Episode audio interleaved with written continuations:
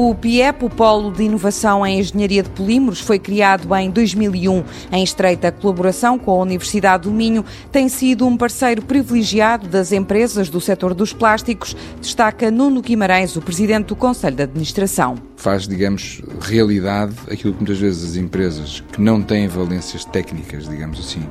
dentro de portas eh, para fazer desenvolvimento de produto, saber se aquele produto é viável, se não é viável, se vai partir, se não vai partir, se é mesmo possível passá-lo do papel para a realidade. Portanto, o PIEP vai muitas vezes testar,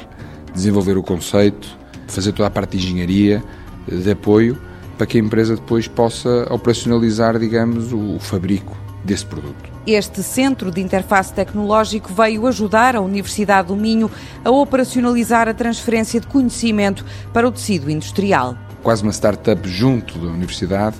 permite uh, alunos que se formam na Universidade em Engenharia de Polímeros, neste caso, ou até noutras às vezes, a ter um primeiro acesso, um primeiro contacto com a indústria, com o desenvolvimento de produto, com a realidade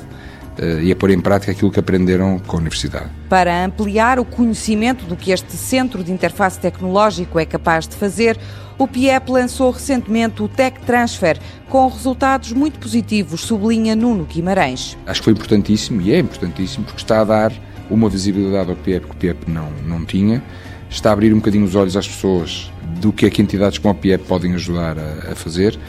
e também outras empresas que não viam nos polímeros ou no PIEP parte da solução para alguns problemas que tinham,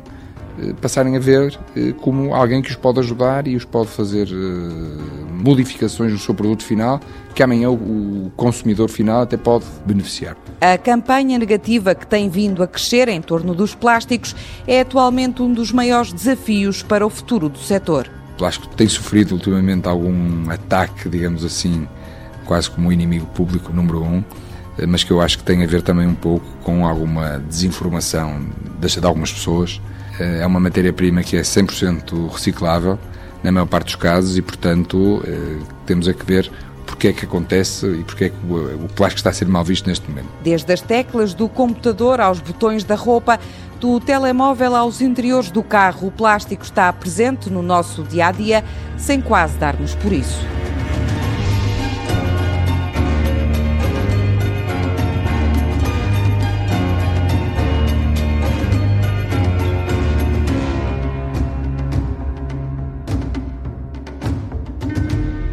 Projeto financiado pelo Portugal 2020, Programa Operacional Regional do Norte e pela União Europeia através do Fundo Europeu de Desenvolvimento Regional.